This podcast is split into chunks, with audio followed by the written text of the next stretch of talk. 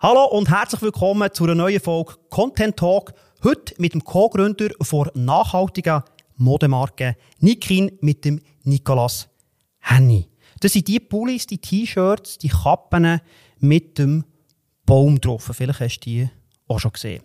Ich bin hier in Lenzburg. Hier ist Nikin daheim, wo sie ihre Kleider made in Europe vertreiben. Und für jedes verkaufte Produkt tut Nikin einen Baum pflanzen. Und äh, Nikolas, das sind mittlerweile schon über 2 Millionen Bäume. Krasse Zahl. Herzlichen Dank, nimmst du dir Zeit, mit mir hier über Content zu reden. Du, danke fürs auf Lenzburg kommen. Freue mich.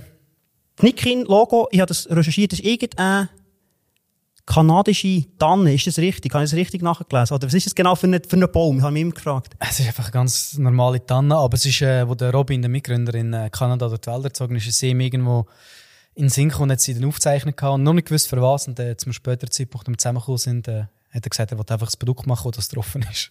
Okay, und wie hat das Ganze gestartet, wenn wir dort mhm. anfangen mit Nikin? Das heißt 2016 gegründet worden. Wie hat das Ganze gestartet? Ich habe mal eine Turnsache gemacht, früher, wo Nikit geheißen hat, hat das ein bisschen schleifen lassen. Ähm, das war ein kleines Ding. Gewesen. Und dann irgendwann in Winter gewohnt, dort einen gesehen, der einen Nikit-Bag angehört und dachte, wow, krass. Also wenn einer in Winter einen Lenzburger Bag hat, dann Gang mal schauen, was am Konto noch drauf ist. Sind irgendwie 2000 Franken drauf gewesen. Dann gesagt, komm, jetzt frage ich den Robin, jetzt wollte ich da noch etwas Neues damit machen und dann haben wir das getroffen. Und ähm, ja, hat den Namen müssen ändern, weil das Marker, mir einen Markenrechtsanwalt geschrieben hat. Und dann er das eine zum anderen geführt. Er wollte ein Baumlogo drauf haben, ja, irgendwie Stil mit Nutzen verbinden und für uns als Pub war es wie klar gewesen, um einen Nutzen reingeben, das Produkt, äh, lassen uns doch einen Baumlogo pflanzen lassen. Du bist Pfadfinder und hast dann eben mit diesen Jurtensäckchen, oder? Jurtensäckchen, ähnlich war es. Dort so jetzt gestartet. Und so ist es dann immer äh, grösser geworden. Jetzt, welcher Aspekt der Marke Nikin unterscheidet sich von anderen Modemarken, wie, also, weißt du, H&M und C und A und äh, Jack and Jones und so? Wie unterscheidet ihr euch? Mhm. Also, ganz am Anfang ist natürlich das Thema Baumpflanzen ein Alleinstellungsmerkmal gewesen. Mittlerweile nicht mehr. Mittlerweile pflanzt irgendwie gefühlt die zweite Firma Bäume, was ich aber schön finde. Mhm. ähm, und nachdem ist es mehr gegangen Richtung von bezahlbare nachhaltige Mode. Man irgendwo durch einen Preis auf dem Level von Carhartt, Nike, Adidas, aber made in Europe aus nachhaltigen Materialien. Das war ein Unterscheidungsmerkmal. Ähm. Auch das ist jetzt ein bisschen weniger stark. Du, mittlerweile, glaube ich, sind so unsere Werte, die ausmachen am Schluss. Nähe zur Community und dann noch weiteres. Und dort da versuchen wir uns ein bisschen einzigartiger zu positionieren als andere. Die Nachhaltigkeit ist ja ein Spannungsfeld. Dir wollt nachhaltige Mode produzieren, Kleider machen, aber wollt natürlich auch so viele Kleider verkaufen wie möglich. Also, das schadet ja die Umwelt wieder. Wie, wie gehst du mit dem um? Es ist ein konstanter Konflikt, um ehrlich sein. Also Kleider produzieren an sich, egal ob nachhaltig oder nicht, ist nicht im Prinzip nachhaltig.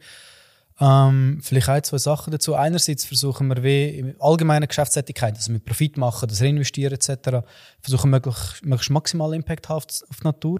Aber wenn wir bei diesen Kleidern, die wir produzieren, möglichst minimalen Impact auf die Natur zu das ist so ein unser Credo. Und wir haben sogar beim ersten Mal beim Black Friday eigentlich nicht mitgemacht, haben so eine Anti-Black Friday-Aktion gemacht, beim Green Friday. Mhm. haben gesagt, komm, dann machen wir keinen Rabatt, nach zwei Bäumen statt einer pflanzen lassen, machen etwas Gutes. Das ist ein bisschen paradox, aber es hat in 2018 zum besten Verkaufstag bei Nikon geführt, was irgendwie noch strange ist. Ja. Was macht denn äh, ein, Kleidungsstück, jetzt sage ich mal im H&M, nicht nachhaltig und euch ist nachhaltig? Sind das so die Faktoren, wo man einfach erklären kann, wieso ein Kleidungsstück so nicht nachhaltig normalerweise? Also es geht um verschiedene Faktoren. Zum Beispiel geht es um den Transportweg. Also vielleicht leider von H&M und Co. Zwar jetzt auch nicht mehr, aber wird irgendwo von Asien her oder weiter weg her äh, geschifft. Das hat mit CO2-Ausstoß. Das Zweite ist, ähm, unsere Kleidung, vor allem Bodywear, ist äh, Gott-zertifiziert. Das ist ein Label, das ökologische und ähm, äh, ökonomische, nein, ökologische und soziale Faktoren anschaut. Das heißt, die ganze Lieferkette vom Biobaumabpflücker bis zu uns ist zertifiziert, ähm, was auch um Mindestlöhne etc. geht. Ähm, das, dann versuchen wir Materialien zu verwenden, die möglichst äh, wiederverwendbar sind oder einen möglichst kleinen Fußabdruck haben. Aber auch da scheiden sich Geister. Biobaumwolle tut zum Beispiel den Boden nicht zerstören, zur gleichen Zeit braucht es recht viel Wasser. Ähm, wir versuchen auch überall so die beste Balance zwischen Preis, Nachhaltigkeit, Ökologie, Ökonomie, Sozialem etc. zu bekommen und haben das bei den meisten Produkten recht gut anbekommen. Wo werden eure Kleider produziert? Ähm, praktisch alles in Europa, 60% in Portugal. Mhm. Ähm, das sind von Bodywear-Sachen. Sonnenbrille Italien, Wintermütze, Schal in, in äh, Polen, Socken in Lettland etc. In der Schweiz selber wird da etwas produziert? praktisch nichts. Wir haben nur zwei, drei Sachen in der Schweiz produzieren, werden jetzt aber im Herbst ein Made in Switzerland ähm, Pulli rausbringen. Von einem Projekt, das wir zusammen mit TechSaid äh, gestartet haben.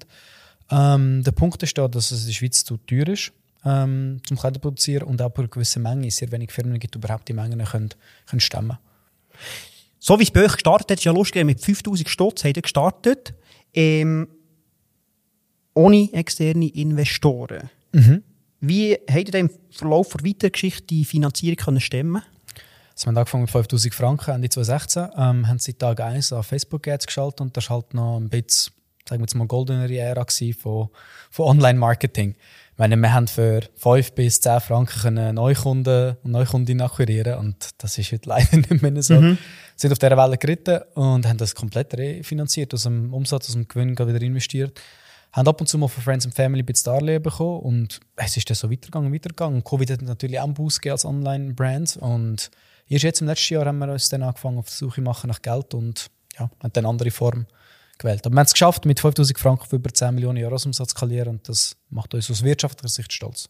Genau, zum anderen äh, Finanzierungsmodell, das wir letztes Jahr gemacht haben, kommen wir dann noch dazu. Mhm.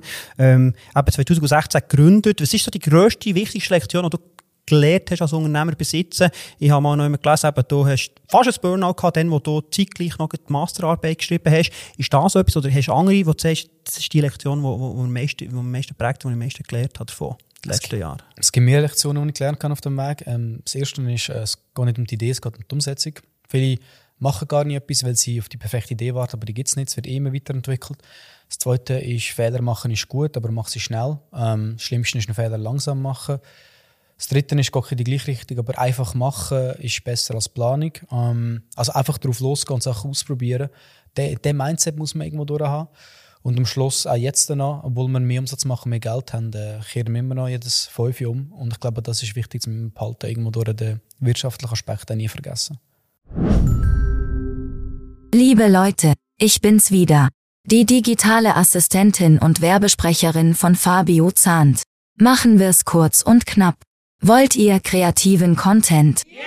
Wollt ihr authentischen Content? Wollt ihr unkonventionellen Content? Super, dann empfehle ich euch www.fabiozahnt.ch. Macht's gut, meine Lieben. Die Co-Gründer Robin Gnehm, wie ihr dort äh, die Verantwortlichkeiten teilen? Ich sehe die so als Gesicht von Nikin. Mhm gegenüber aussen, gegenüber den Medien und jetzt hockst du ja auch du da und nicht der Robin. Wie hat er das Teil bei euch zwei als Gründer?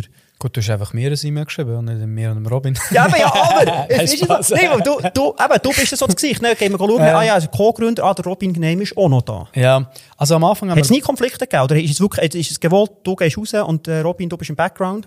Es ist eigentlich so, wir machen so, wie es kommt. Ähm, ab und zu ist der Robin auch, äh, sagen wir, vor den Medien, ab und zu ich. Ähm, und am Anfang haben wir uns einfach alles teilt. Ähm, und irgendwann hat sich der angefangen zu splitten. Ich bin mehr CEO und CMO, also Marketing ist bei mir und, und Sales. Und er ist mehr der, der sich um Produkte und Einkauf kümmert. Hey, und ich bin der, der vor zwei, drei Jahren gesagt hat, schau, das Thema Personal Branding mit aktiv sein auf LinkedIn und auf TikTok und so weiter ist extrem wichtig. Allen bei uns bin ich gesagt, eine Schule gemacht intern und sich erklärt kann. Gesagt, wenn ihr es jetzt nicht macht, dann werdet ihr euch in zwei, drei, vier Jahren ähm, werde es bereuen. Und Robin hat dann noch nicht so Gas gegeben und dadurch, dass ich jetzt halt sehr präsent bin, kommen automatisch da Fragen zu mir und ich wirke mehr als Gesicht raus. Aber im Prinzip sind es mir beide eigentlich gleich. Ja. Das, äh, genau, auf das habe ich auch zugekommen. Ähm, LinkedIn, dort hast du 20.000 plus minus Follower und du hast das wirklich strategisch, professionell Content, mh, mm, sag jetzt mal, äh, alle paar Tage dort etwas posten. Das ist für dich, das Selbstmarketing, das ist für dich auch strategisch entscheidend hey, das mache ich als einmal für mich selber, Selbstmarketing, aber auch für die Marke Nikin. Oder sind Gründe für, die, für das professionelle Selbstmarketing, das du betreibst auf LinkedIn? Also ich poste jeden Tag von Montag bis Freitag und habe mich vor zwei Jahren entschieden, um das auch durchzuziehen, aus eben zwei Gründen. Einerseits für meine eigene Brand. Es hilft mir zum Anfragen bekommen für irgendwelche VR-Mandate Startups oder, oder weitere Sachen. Aber vor allem auch für Nikin selber. Es ist A, Employer Branding und B, ist es auch sonstiges Marketing, wo zu Investoren, Investorinnenanfragen geführt hat. Ich werde teilweise zitiert in den Medien, auf Basis meiner LinkedIn-Beiträgen, bekommen spannende Partnerschaften an. Und ich habe einfach gemerkt, dass äh, noch eine goldige Zeit war auf LinkedIn vor zwei, drei Jahren. Jetzt immer noch ein bisschen. Das heisst, man kann mit 1000 Followern einen Post haben, wo 10.000, 20.000 Leute sind. Und das hat einfach dazu mal so auf Insta hat's, äh, nicht mehr gegeben. Und darum habe ich gedacht, hey, das ist die Plattform, wo sogar CEOs von was ich als für Firmen theoretisch den Content können sehen können. Wie tust du das äh, aufbereiten? Du hast äh, auch schon einen Post darüber gemacht, wie du eben die Posts machen Du hockst nicht jeden Tag her und tust dir aus den Fingern suchen, was jetzt genau willst posten ähm, Kannst du mal erklären, äh, den Zuhörerinnen und Zuhörern, wie postet man täglich auf LinkedIn so, dass irgendjemand noch interessiert und dass du nicht irgendwie jeden Tag zwei Stunden Zeit verbrauchst? Wie machst du das? Also das Wichtige ist mal, wenn man einen Post rauslässt, dass mit denen ansitzt und sagt, jetzt mache ich einen Post. Weil da hat man irgendeine Denkblockade häufig. Ähm, ich sitze alle zwei Wochen am Weekend meistens an und schreibe dann mehrere Posts auf einmal. Ähm, ChatGPT oder selber? Jetzt, um ganz ehrlich, in den letzten zwei Monaten habe ich zwei, drei Posts mit ChatGPT gemacht. Aber eigentlich selber. Weil es ist, ja, klar. Weil das Wichtigste ist ja, dass es authentisch überkommt. Und durch das soll es auch mein Schreibstil sein, ja. wo ich, ja. ich, ich schreibe, wenn ich rede. Mhm. Hey, und Bilder mache ich eigentlich alle drei Monate mit dem Externen. Äh, treffe ihn, läuft im Büro rum, er macht äh, Bilder, schickt mir die unbearbeitet, die brauche ich dann. Und ähm, habe mittlerweile auch einen, der ab und zu Post für mich schreibt, dass ich auch Support dort. Und ja, das ist am Schluss. Und ich glaube, das beste Verkaufen auf LinkedIn ist nicht verkaufen. Das heisst, umso authentischer es überkommt, umso besser. Wir haben da schon Leute gesagt, hey, deine Bilder sehen voll nicht so professionell aus. Äh, machst du das extra oder nicht? Und ja, ich mache es extra, weil es einfach besser rüberkommt. Ja. Extra schlechte Bilder, dass man authentisch rüberkommt? Nein, extra schlechte Bilder mache ich nicht. Aber ich tue sie extra nicht noch bearbeiten und, und x tausend Posen machen, sondern wenn ich rumlaufe mit dem, dann mache ich verschiedene Gesichtsausdrücke. Happy, nicht happy, zeige mit den Finger rauf und runter, whatever. Mhm. ich finde einfach eins, was plus minus passt. Hat einerseits mit Authentizität, Authentizität zu tun, aber andererseits auch mit äh, Effizienz. Mhm. Ja. Du bist natürlich ein Marketingmensch. Du hast äh, ja, HSG hast du studiert, äh, St. Gallen. Ähm, die ganze Geschichte auch mit Nachhaltigkeit im Marketing, ist das eigentlich ähm, einfach, weil es gäbig gegangen ist. Ah, das ist noch gut, das lässt es noch gut vermarkten, die Nachhaltigkeit. Ähm, und hat man gedacht, wo am Anfang hat man ja noch Produkte in China produziert. Ähm, hat man gesagt, nein, im Fall Baumpflanzen und nachhaltig, das ist gut und das ist gutes Marketing und jetzt gehen wir auf die Schiene drauf. Auch wenn vielleicht du selber, weiss nicht, nicht nachhaltig bist. Oder wie, wie, wie ist das dort entstanden in den letzten Jahren? Also was mir im Robin schon immer extrem am Herzen gelegen ist, ist Natur. Also nicht zur Natur, kein Abfallbatterie und und und und. Und darum einfach der Natur etwas zurückgeben. Aber wenn es um Nachhaltigkeit geht, was noch alles dazugehört, Lieferwege, Materialien und so weiter, haben wir gar nichts davon verstanden. Gehabt. Wir haben das gemacht mit Nicking starten mit 60 Wintermützen und, und den Bags. Und dann das erst geschrieben, hey, schön, dass ihr als Pfadfinder äh, Bäume pflanzt, aber macht doch nachhaltige Mode und nicht irgendwie Stuff in China. Und dann haben wir mal geschaut, was heisst nachhaltige Mode. Dann haben wir gesehen, okay, lokal produzieren, andere Materialien und und und. und. Aber es heisst auch teuer und meistens nicht so tolle Designs. Und dann haben wir gesagt, komm, Jetzt machen wir bezahlbare, nachhaltige Mode. Und dann haben wir angefangen, in die Richtung zu gehen. Also es war mehr so ein bisschen auf Nachfrage oder auf Pushen von, von der Community. Und du mittlerweile leben wir schon nachhaltig, aber ich würde es jetzt nicht als Öko-Freaks ähm, betiteln. Also in gewissen Bereichen bin ich super nachhaltig. Bei der, der, der die Joghurtdeckel trennt und Plastik recyceln, whatever. Ich habe kein Auto und bin ich immer nur ein Seeauto und bla bla bla bla und so weiter. Mhm. Zur gleichen Zeit habe ich eine Frau, die aus Brasilien kommt und fliegt dort eins bis zweimal im Jahr runter und macht einen langen Flug. Also ich bin, ich bin auch kein Veganer, aber ich bewusst Fleisch, ich kaufe immer wieder mal Planted. Also ich würde mich einfach als ähm, sehr naturliebhabend interessierter Mensch irgendwo bezeichnen, wo dort, wo er kann Impact haben irgendwie, oder am meisten Impact kann auch die Schritte macht, die irgendwie Sinn machen. Aber ich bin nicht 100% überall durch nachhaltig. Zur gleichen Zeit habe ich mein ganzes Leben CO2 aufgesettet. Wobei auch da kann man sagen, ist CO2-Offsetting die Lösung. Ich, ich glaube es nicht, aber es ist besser es machen als mhm, nicht mhm. machen. Ja, also ich habe mich so rausgepickt, wo ich glaube, dass es für mich Sinn macht, so was zu machen. Und dort bin ich dafür eher strikter unterwegs. Wie ist das? Ähm, logisch, eben, ich komme zu Nikin, logisch muss über Nachhaltigkeit reden. Logisch tun ja nachher schauen, ah, wartet schnell, wo hat's noch, wo, wo sind sie vielleicht nicht ganz so nachhaltig und nicht, wo ich dort den Finger drin habe. Ähm, wenn die, die jetzt nicht auf Nachhaltigkeit würden setzen, würde ich das ja nicht machen. Dann, es ist klar, Nachhaltigkeit ist ein Thema, aber merkst du, dass, dass, dass Leute plötzlich noch sensibler sind, wo jetzt machen sie auf nachhaltig, jetzt tue ich da noch extra nachschauen, ob sie ob jetzt irgendetwas finden, wo sie eben nicht nachhaltig, merkst du das ein bisschen? Du, also ma massivstens. Also wir haben in diesen, in diesen fünf, sechs, sieben Jahren haben wir äh, schon auf allen Ecken äh, her Kritik bekommen.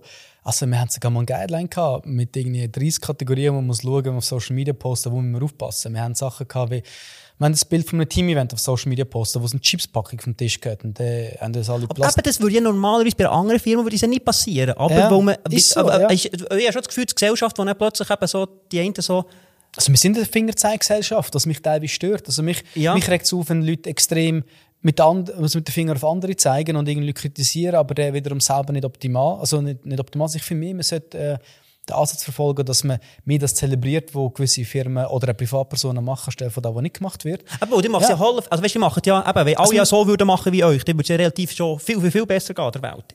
Ist so. Also ich glaube ich, ich glaube, wir sind jetzt nicht die, die die Welt äh, alleine retten, aber ich glaube, wir inspirieren viele andere. Und sagen wir, von zehn Sachen sind neun gut. Aber genau das eine wird häufig von gewissen Leuten rausgepointet und das stört mich ehrlich gesagt schon. Zur gleichen Zeit haben wir gelernt, damit umzugehen. Ist ein Stück weit normal. Was habt ihr da für, für Geschichten erlebt, wirklich, wo, wo, äh, vor allem auf Social Media, wo ihr dort nachher Feedback bekommen habt? Ja, also wir haben zum Beispiel einen Baumpflanztag gehabt, wo wir ein Video gemacht haben, wo es auf dem Grill einerseits Gemüse hatte, andererseits zwei, drei Bratwürste. Natürlich haben uns dann Tierschützer und Veganer geschrieben, gehabt, hey, das macht keinen Sinn. Vor allem, wir sind eigentlich ein veganer Brand, also wir sind ein veganer Brand, kommunizieren es gar nicht groß. Hey, das, wir haben aber auch schon, es geht gar nicht um Nachhaltigkeit, wir haben mal ein Bild gepostet, im Hin- im Hintergrund verschwommen gesehen, eine Frau, die eigentlich nackt ist, mit das Vödel von hinten gesehen, wo ins Wasser läuft. Dort haben wir auch sehr E-Mails bekommen von Müttern, die gesagt haben, wir haben eine Vorbildfunktion, wir müssen die warnen. Ähm, was noch? Hey, wenn wir mal ein Bild posten kann mit einem Roller von einem, der irgendwie umreist, ist ja das auch gesagt worden, das ist irgendwie nachhaltig. Also man muss schon recht aufpassen. Und dann haben wir Diskussionen gehabt wie, ja gut, das Ferrari passt natürlich nicht, aber passt dann ein VW-Büsschen, das zum Vibe von nachhaltigen Leuten passt, aber auch sicher nicht nachhaltig ist eigentlich, weil es viel Diesel oder Benzin oder was immer schluckt. Und, ähm, oder wir sind einmal Standby geflogen auf äh, Kanada, um unsere Baumpflanzpartner zu besuchen. Und Standby heisst, du kommst nur mit, wenn es einen Platz hat. Und, und hey, viel nachhaltiger als das Reisen als Standby, das heißt, du nimmst von niemandem Platz weg, kann man ja nicht. Haben wir ein Foto gepostet mit der Swiss Crew, das ist, ist, ist natürlich auch nicht gut angekommen. Also es hat x Fettnäpfchen gegeben, wo wir drei, drei treten sind im Endeffekt. Und ähm, haben daraus gelernt, aber müssen uns trotzdem irgendwo auch ehrlich bleiben und ähm, haben jetzt gewisse Sachen einfach sagen, hey, nein, so sind wir und so kommunizieren wir. So. Nervt dich das, dass das dann die Finger, Finger zeigen schafft? Hey, es nervt mich nicht mehr so wie früher. Ich habe gelernt, damit umzugehen. Und ich meine, ich, ich verstehe es ein Stück weit dass man das kann und soll machen, weil wir kommunizieren ja überall nachhaltig die sehen es. Und darum finde ich, darf man auch ein bisschen als kritisieren, wenn etwas mal nicht perfekt ist. Aber wenn es dann irgendwo durch persönlich wird und irgendwo sich niemand mit uns wirklich auseinandergesetzt hat, dann regt es mich auf. Also so Google-Reviews, die wir schon hatten, wo einer gesagt hat, ja, das ist alles Kinderarbeit made in China und das ist ein Scam, größte beschissene Firma. So Sachen stressen mich ehrlich gesagt schon. Weil hat nicht einer sich mal zwei Minuten Zeit genommen, um zu schauen auf der Webseite, wo sehr viel steht. Also unsere Hersteller und Herstellerinnen offengelegt. Man sehen, wo der Baum gepflanzt wird. Alle Materialien sind beschrieben. Wir haben die Psyche von unseren Produzenten und Produzenten gemacht. Wir erklären, dass wir Gott zertifiziert sind, was das ist und und und. Und dort stresst mich ehrlich gesagt schon, wenn es so direkt und so hart ist, ohne sich ein bisschen zu informieren. Was bedeutet Erfolg für dich oder was motiviert dich? Ich habe für mich so gelernt in den letzten Jahren, dass irgendwo durch, so blöd es klingt, Anerkennung mein grösster Lohn ist. Also irgendwie, ich zahle mir jetzt nicht einen sonderlichen hohen Lohn aus, ich verdiene Willst du kommunizieren? Hast du das schon auf LinkedIn mal äh, kommuniziert? noch nie kommuniziert. Aber- noch nie kommunizieren? Aber äh, du, vielleicht machen wir das mal. Aber was ich kann sagen ist, ich verdiene doppelt so viel wie die schlecht verdienste Person bin ich. Also das 2 zu 1. Ja. Und das finde ich schon recht tiefe Spanne im Vergleich zu anderen Firmen. Ähm, was ich aber gut finde. Ähm, und so habe ich deine Frage vergessen, die du zuerst gestellt hast. was Erfolg be- für dich Ah, bedeutet stimmt. oder motiviert dich. Und du gesagt Anerkennung. Und dann habe ich gefragt, wie viel Geld. Das stimmt. Und du hast ja gesagt, du hast mich nicht ignoriert, aber wir wollen jetzt nicht über Geld reden. aber das motiviert dich. Nein, Anerken- Anerkennung hast du gesagt. Anerkennung ist für mich eine größte Lohn. Ich, we- ich weiß nicht wieso, weil, weil wenn, wenn wir viel Umsatz machen oder einen guten Tag haben, finde ich es schon toll und motiviert auch sehr. Aber irgendwo durch Leute zu uns kommen und sagen, hey, das, was ihr macht, finde ich cool, hey, toll, dass du den Podcast jetzt mit dem Fabi aufgenommen hast, es haben wir etwas gebracht oder was auch immer. Das sind die Sachen, wo, wo, wo wir Leute schreiben, das motiviert mich fast am meisten. Und spannend ist auch, ich, ich mache so Gratis-Coachings, also Coaching, 8 mal 15 Minuten pro Monat äh, rede ich mit Leuten die man buchen bei mir und ich kann einen scheiß Tag haben. Und wenn ich nachher am Abend ein oder zwei von diesen 15 Minuten Calls kann und die Leute irgendwie sehr dankbar sind und mir Feedback geben, dann bin ich wieder top motiviert und voller Energie und das ist noch, das ist noch speziell. Cool. Cool. Wo kannst du die buchen? Wo kann man die buchen, die, die jetzt zulassen? Äh, nicolashenny.com, es hat so einen Calendly-Link drin, wo es 8 mal 15 Minuten hat. Super, und wenn irgendjemand jetzt äh, hier zuschaut oder zulässt und mir auch mal ein Feedback geben will, ich habe noch keinen Brief bekommen, ich habe noch kein Mail bekommen, wo ich gesagt habe, du machst es super mit dem Content Talk. Darum, nehmt jetzt den Laptop für und schreibt mir ein Mail. Kommen wir auf die Art und Weise, genau, ich bitte, um, ich bitte um Review. Kommen wir auf die Art und Weise, wie Nikin Marketing betreibt. Dort ähm, habt ihr, ist ein grosses Ding, natürlich Social Media, Plattform, übergreifend über 300'000 Follower, In- und Follower. Wie betreibt Nikin Marketing? Ist es wirklich eine Brand, die voll auf Social Media aufbauen hat? Hey, wir haben voll auf Social Media aufgebaut von Anfang an. Seit Tag 1 haben wir Ads auf Facebook und Insta geschaltet. Ähm, und dann ist Google zugekommen, dann ist Pinterest zugekommen, Snapchat, TikTok. Ähm, dann haben wir Tabula getestet, alles Mögliche. Und äh, es ist immer noch so, dass wir irgendwie 70, 80 Prozent vom Werbespend oder vom Spend für Marketing auf Social Media ausgeben. Und wir versuchen eigentlich konstant immer so ein bisschen die, äh, wie sagst du, wie der Gary Vee sagt, äh, underpriced Attention Orte zu finden. Das heisst, wo Insta-Stories rausgekommen sind, haben wir gerade Insta-Stories geschaltet, wo Real-Ads rausgekommen sind, haben wir gerade Real-Ads geschaltet. Ähm, sobald, ich weiß nicht, ob es jetzt schon vorhanden ist, aber YouTube Shorts-Ad gibt, schalten wir die, weil es immer dann günstig ist. Wenn, es am so Anfang ein neues äh, ja, genau. Format gibt. Mhm. Und das haben wir echt die ganze Zeit durchgezogen. Ähm, hey, und haben voll auf Performance-Marketing gesetzt. Und ich glaube, das ist primär gewesen. Es sind jetzt aber am Moment angekommen, wo ich glaube, auch mit steigenden Kosten für Performance-Marketing wir ein bisschen breiteren Marketing-Mix haben und werde jetzt mega auch noch auf Out of Home, TV, Radio etc.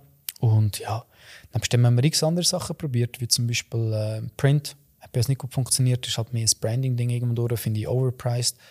Gewisse Plakatwerbung haben wir auch gemacht während Weihnacht, der Weihnachtszeit. Da sehe ich es eigentlich schon gut, wenn es als Verstärkung gilt von Performance Marketing, Influencer Marketing und dann noch Plakat, das hilft. Aber ja, im Endeffekt es primär, primär das. Ähm, und so haben wir noch gemacht, kleine Reaktionen, wie wir haben am 1. April mal das Waldoffice irgendwie announced, wo plus minus viral gegangen ist, wir in den Medien gekommen sind. Ähm, Marketing über das Produkt haben wir schon gemacht. Wir haben äh, wieder für ein paar Masken Made in Europe angeboten während Covid zum Selbstkostenpreis plus Baum. Also haben keine Profit damit gemacht. Da haben wir irgendwie 100'000 Masken verkauft, haben das nie gedacht. Wenn wir zuerst das Excel bewusst hinter machen und die Profit aus einer Krise ziehen. Ja, das sind so verschiedene Sachen, die wir gemacht haben. Und bei euch ist es einfach wirklich aus dem Buch raus oder hast du einen ganz klaren Marketing, äh, Marketingplan, Marketingstrategie für das 2023 jetzt? Weißt du, eben, wahrscheinlich, ja, das habe ich auch in der Vorbereitung gelesen, Blick hast du mal gesagt, 80% geben wir Facebook aus und ich sage, ja, hey, nur auf Meta setzen und du sagst jetzt aber schon, ja, wir schauen, dass wir doch ein bisschen, ein bisschen wegkommen von dem. Ähm, aber hast du da eine ganz klare Strategie, du sagst einfach, hey, wir haben Fühler raus und das, was neu kommt, probieren wir sofort schnell aus und schauen, was funktioniert und gehen auch dort nachher? Also prinzipiell schon sehr viel äh, aus dem Buchentscheid raus. Ähm, Warte schnell. Ja, das, Mikro das, das, das, können, das können wir auch mhm. drinnen lassen, weil das Mikrofon immer runtergeht. Das ist mühsam. So, jetzt kommen die wieder. So. So, nochmal schnell zum, was ja. wir hier gemacht haben, das Mikrofon. Äh, ich stelle das aber hier auf, wir sind hier im, äh, im, im Showroom und wenn ich das Mikrofon nicht richtig einstelle vom Nikolas, dann geht mir gut. So, jetzt hört man wieder. Gut, gut. sorry. Ähm, ich wiederhole die Frage mhm. nochmal. Ähm, genau. Ähm, was sind wir eigentlich? Ich weiß gar nicht. Äh, bezüglich äh, über so ein Buch rausmachen. Genau, aus dem Buch raus. Mhm. Aus dem Buch raus Marketingbetrieb oder mhm. hast du einen Marketingplan? Genau, also das meiste entscheiden wir schon aus dem Buch raus. Wir stecken Gefühle raus, schauen, was kommt. Wie zum Beispiel, wo TikTok am bekannter worden ist, mhm. haben wir uns entschieden, gehabt, um als erste Schweizer Firma einen Vollzeit-TikToker anstellen, was sich gelohnt hat. Zur gleichen Zeit aber haben wir zu dem Jahr vorgenommen, dass wir zwei, drei größere Kampagnen äh, machen, wo wir extra so ein bisschen, hm, was dem sagen, äh, nicht einen Omnichannel-Ansatz, aber verschiedene Marketing-Channels gleichzeitig bespielen. Mhm. Dass wir ein Plakat, ein TV, Social, ein Influencer machen gleichzeitig. Das nehmen wir uns einmal vor, aber am Schluss ist es wirklich ein Testen und Ausprobieren. Das haben wir zum Beispiel im letzten Jahr mit Twint etwas testet, das mega gut funktioniert mhm. und ähm, sind, sind wir immer offen für, für neue Sachen. Welcher Kanal und welche Contentform funktioniert aktuell am besten? Also am besten funktioniert immer noch Google und Facebook bei uns zum, oder sorry, Meta und Facebook, äh, Meta und Google funktioniert immer noch am besten mhm. bei uns. Und also Facebook und Insta zusammen? Facebook und Insta, ja. ja. Insta ist noch lange nicht tot, wenn soll ich sagen. Also bei uns es sehr viele 40, 50, 60 sind. Die Was ist euer, euer Durchschnittsalter? Das wichtigste Alter ist 25 bis 34, ähm, gefolgt von 35 bis äh, 44. Dann kommt 18 bis 24. Aber wenn man die Umsatzverteilung anschaut, dann schiebt sich noch ein bisschen mega auf. Ähm, ja, ein Content-Format im Endeffekt sind äh, eigentlich all die authentischen Videos, wo irgendjemand von uns redet oder die Voice-over UGC-Style-Videos. Und klar machen wir schönere Brand-Videos, aber das hilft mir zum Awareness bekommen, aber da wirklich zu einer Conversion, zu einem Verkauf führt, sind meistens nicht die schönen Videos, die wie in einem About oder Zalando-Videos sehen. Der hat relativ früh auf eine starke Community gesetzt und hat jetzt die auch aufbauen. Kannst du uns da mal schnell mitnehmen auf den Weg, die letzten sechs Jahre, wie, wie kann eine Brand eine starke Community aufbauen? Also wir haben von Anfang an ähm, das Kundenfeedback sehr ernst genommen. Wir haben regelmäßig Umfragen gemacht. Umfragen per E-Mail, wo wir nach neuen Produktideen gefragt haben. Wir haben auch auf Instagram immer so Story-Umfragen gemacht, wo wir auf Basis von dem uns für eine Farbe entschieden haben. Hey, und wir hatten dann sogar ein Projekt gehabt, wo wir äh, mit der Community zusammen ein T-Shirt design haben. Das war Crowd Design. Dort haben wir beim ersten Mal über 1000 Designvorschläge bekommen, mit der Community dann abgestimmt, aus den 50 Besten, welches dann umgesetzt wird. Ähm, wir haben mit der Community zusammen Events äh, durchgeführt. Wir sind Städte aufräumen, Baumpflanzen in der Schweiz, äh, Bergen aufräumen. Wir haben Secondhand-Märkte organisiert. Gehabt. Zum Beispiel im letzten Jahr, aber schon vorher. Und ähm, haben da ab und zu Schulungen gemacht, wo wir äh, 20, 30 Leute von der Community irgendwie erklären, wie man eine nachhaltige Modebrand in der Schweiz kann aufbauen kann. Also, wir haben sehr viele Events gemacht, wir haben sehr viel auch Content wiederverwendet von der Community ähm, und sind wir nach Meinung gefragt und jetzt ist es sogar ja, so weit gegangen, dass äh, wir sie zu unseren Mitinhabern und Mitinhaberinnen gemacht haben. Genau, da kommen wir dann noch dazu. Kommen wir noch, weil ich finde, das, das ist etwas so eine Sache, wo ich recht stolz drauf bin. Ja, ja, ja, ich habe Zahlen schon gesehen. Also ich muss ja. dranbleiben, das reden wir noch drüber. Da bin ich auch recht erstaunt, wenn ich die Zahlen gesehen habe. Ähm, aber noch schnell zum, zum, auf, auf den Content kommen, wenn du jetzt ganz grob würdest sagen, das ist für mich guter Content. Was wäre das aus deiner Sicht? Guter Content messen wir an dem an, aber entweder, dass es äh, Videos sind, die lang genug geschaut werden, ähm, oder indem es äh, Videos oder Bilder sind, die irgendeine hohe Click-Through-Rate haben. Also wo viele Leute, die es sehen, im Endeffekt draufklicken. Das sind so die beiden Metriken, die wir anschauen. Und natürlich Sales im Endeffekt, wenn es um eine Sales-Werbung geht. Aber eigentlich schauen wir so auf Video-View, Average Video-View oder eine Thumb-Stop-Rate, was ins Gleiche hineingeht, äh, auf Click-Through-Rate oder auf Sales im Endeffekt. Ja.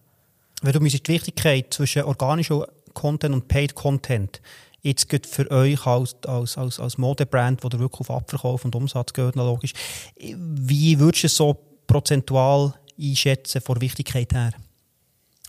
Ich würde sagen, dass äh, 70% äh, bezahlte Social Media Werbung sind von der Wichtigkeit her, 30% äh, das Organische. Wobei, wenn es um Pflege zu der Community geht, was noch wichtiger wird in Zukunft, dann ist natürlich das Organische noch viel, viel wichtiger. Aber zum Umsatz generieren sind die bezahlten Werbungen äh, das Allerwichtigste. Influencer und Partnerschaften, ähm, dort habe ich auch gesehen, die da mit Influencern zusammenarbeiten. Und das Erste, was mir wieder in den Sinn kommt, denke ich, gehst du die Influencer durch und dann siehst du, äh, die war auf Bali. Gewesen. Ja. Weißt du, wenn ich, äh, ich auch, dann sage ich so, äh, warte schnell, Nikin macht mit der und die geht auf Bali, ja. wo ich auch wieder zur Fingerzeiggesellschaft werde und sage, Fab, nein, also weißt du, irgendwie, du gehst auch in die Ferien. Ähm, wie geht mit dem? Also dort wird ich schon wieder sensibel. Und dann denke ich, oh, wenn ich jetzt diesen Job machen müsste, dann musst du dir dreimal überlegen, ah, wollen wir jetzt mit der zusammenarbeiten? Ähm, wo, die geht dann auf Bali und hat ein Nikin-Ding an, dann geht es ja nicht mit unserer Markenidentität überein.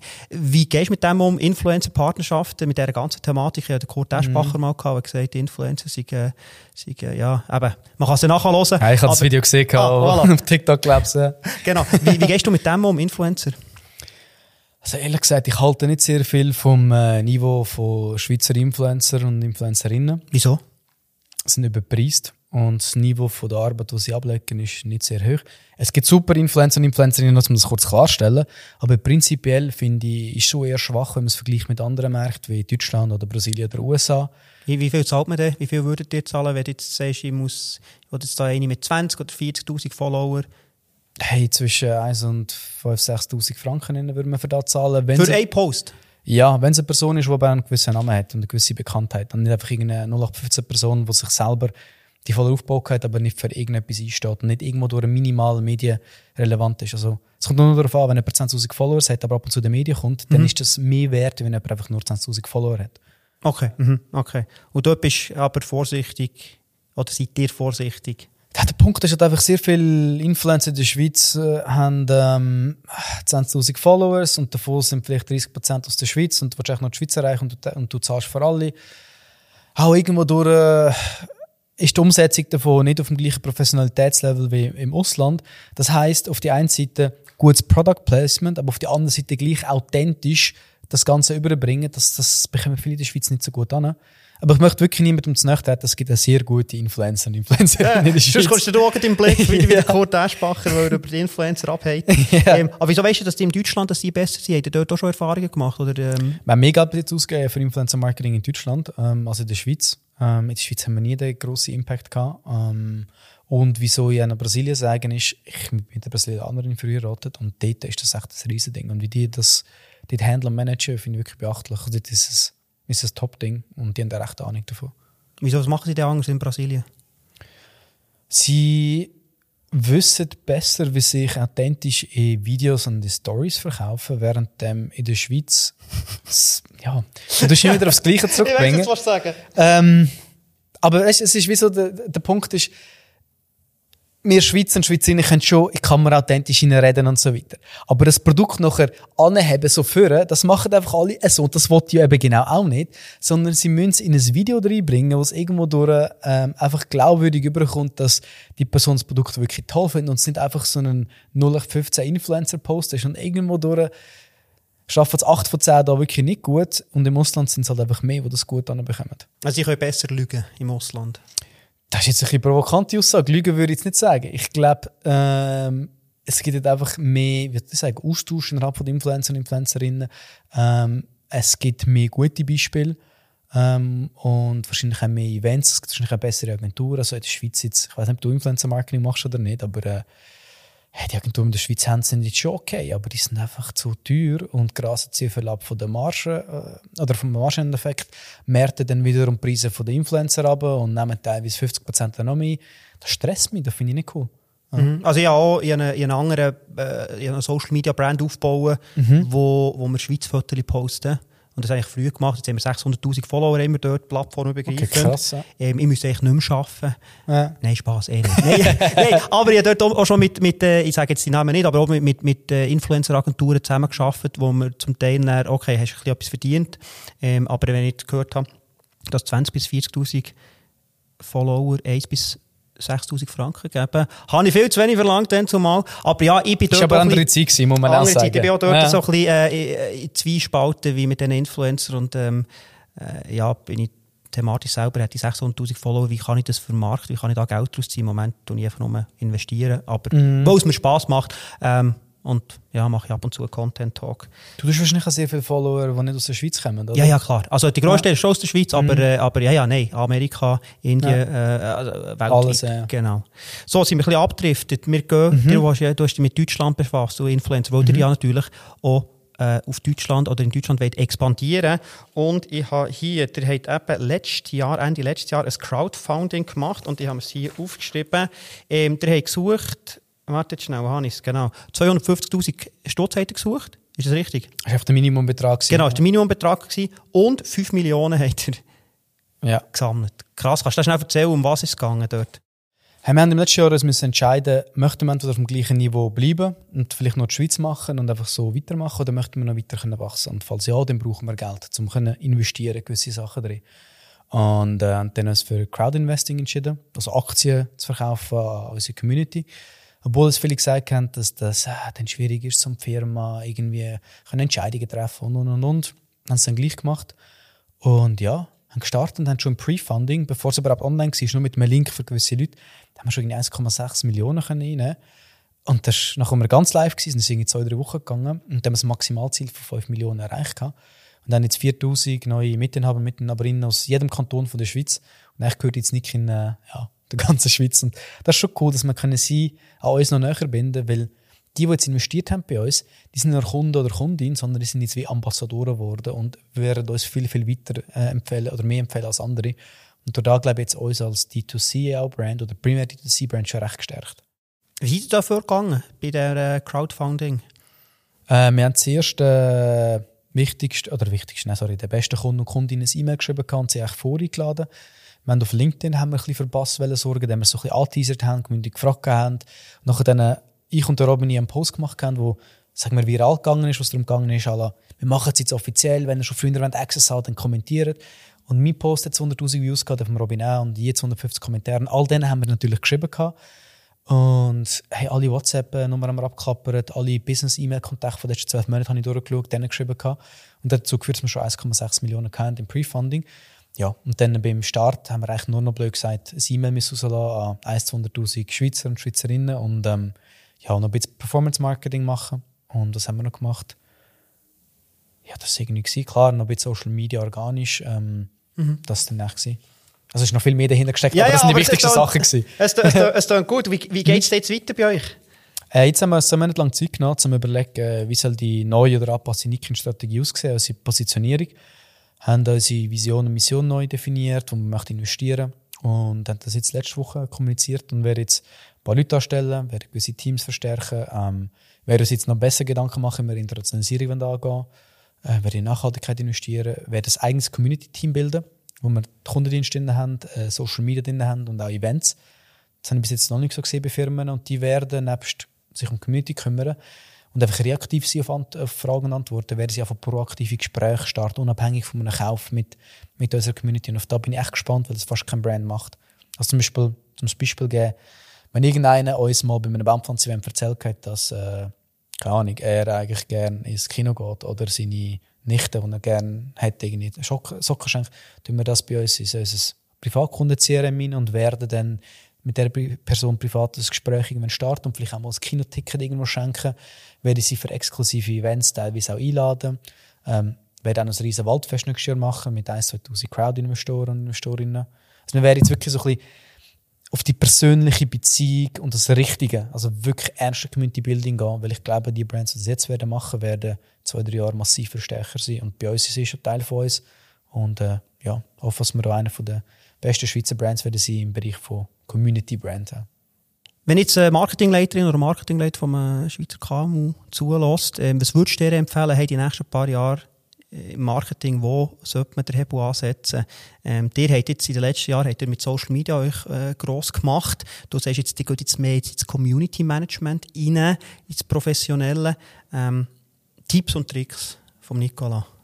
Also ich glaube, immer noch Social Media absolut äh, wichtig ist. Ich meine, zum ehrlich sein, Insta, ein Insta-Account ist wie eine, die neue Visitenkarte vom Unternehmen. Und ähm, wenn man nicht drauf geht, auch jetzt noch nicht getroffen ist, hat man schon was verpasst. Musst unbedingt drauf gehen und ähm, nicht weil den professionellen Eindruck auf Social Media machen, wie alle wollen, mit Top-Bildern und, und ich was, sondern muss sich dokumentieren statt kreieren Ansatz an. muss dokumentieren, was in der Firma passiert und das führt dann zu potenziellen Kunden und Kundinnen, aber auch zum Employer Branding. Und ich glaube, das ist meiner Meinung nach extrem wichtig.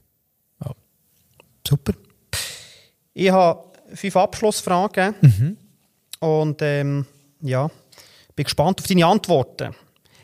Hast du eine Überzeugung, eine Meinung, wo die meisten Zuhörerinnen und Zuhörer vermutlich ganz anderer Meinung sind? Das ist eine gute Frage, die äh, ich mir jetzt nicht überlegt habe im Voraus. Nein, also wir sind hier nicht äh, äh, gestaged und alles. Nein, ist nicht gestaged, aber irgendwie muss überlegen.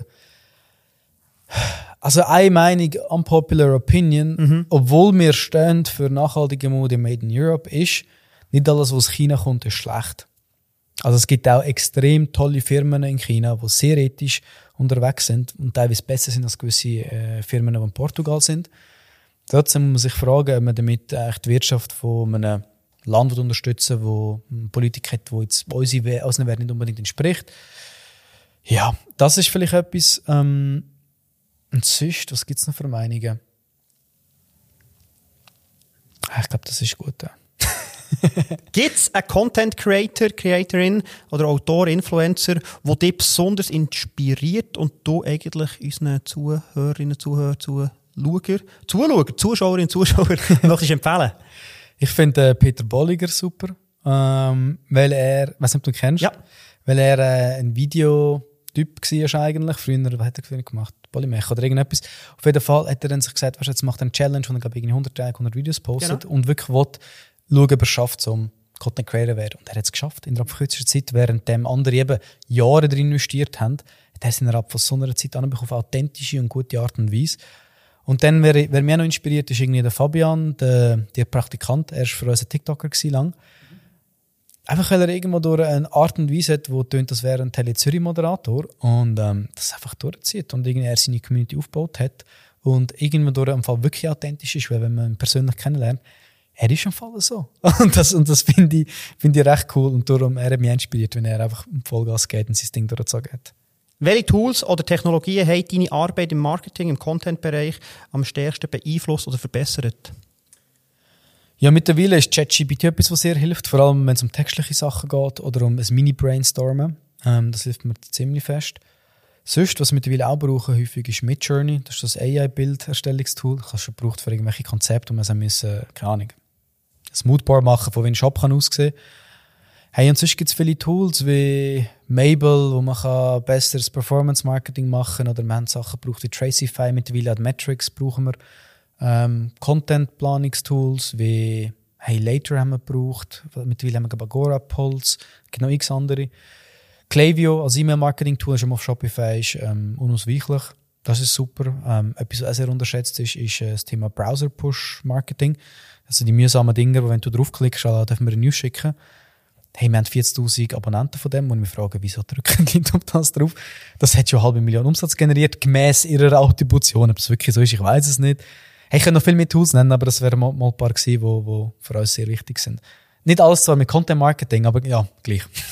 Was ist der grösste Fehler, wo Marketer im Bereich Content deiner Meinung nach machen oder wo man so Fehler vermeiden um erfolgreich zu sein? Der größte Fehler, wo Content-Leute machen, Marketing. Ja, oder einfach Marketing-Leute, ja. die im Bereich Content, wo, wenn es um Content geht, machen. Ich glaube, der größte Fehler, den Leute machen, wenn man Content erstellt, ist nicht den Content irgendwie zu testen. Also du musst konstant, egal wo, das Ganze testen und die Zahlen anschauen, ob es funktioniert oder nicht und wenn nicht, etwas ändern. Und das finde ich, haben viele irgendwie gecheckt, machen den, sich was eine Werbung und dann die drei Monate lang laufen, obwohl es nicht gut funktioniert. Oder nicht mal ein Message gegeneinander testen kann oder das Creative gegeneinander testen. Irgendwie das ist etwas am allerwichtigsten. Wie glaubst du, könnten Unternehmen oder Einzelpersonen in diesem doch sehr gesättigten Content, der gesättigten Content-Landschaft rausstechen? Wie kann man heute rausstechen, mittlerweile als Unternehmen oder als Einzelperson? Einerseits glaube ich, kann man rausstechen der Content-Landschaft durch Kreativität, durch irgendwie einen Stil oder eine Art und Weise, wie man es macht, wie es halt anders ist, aber gut ankommt. Oder durch einfach extreme Effizienz oder Speed, wo genauso KI-Tools, die es jetzt gibt, äh, recht fest kann helfen Also ich glaube, das eine oder das andere. Nicolas Henny, Co-Gründer von Nikin, herzlichen Dank. Habe ich hier bei euch im Showroom in Lenzburg dürfen sein. Sehr spannend gewesen und äh, ja, ganz eine gute Woche. Merci mal, danke für den Podcast.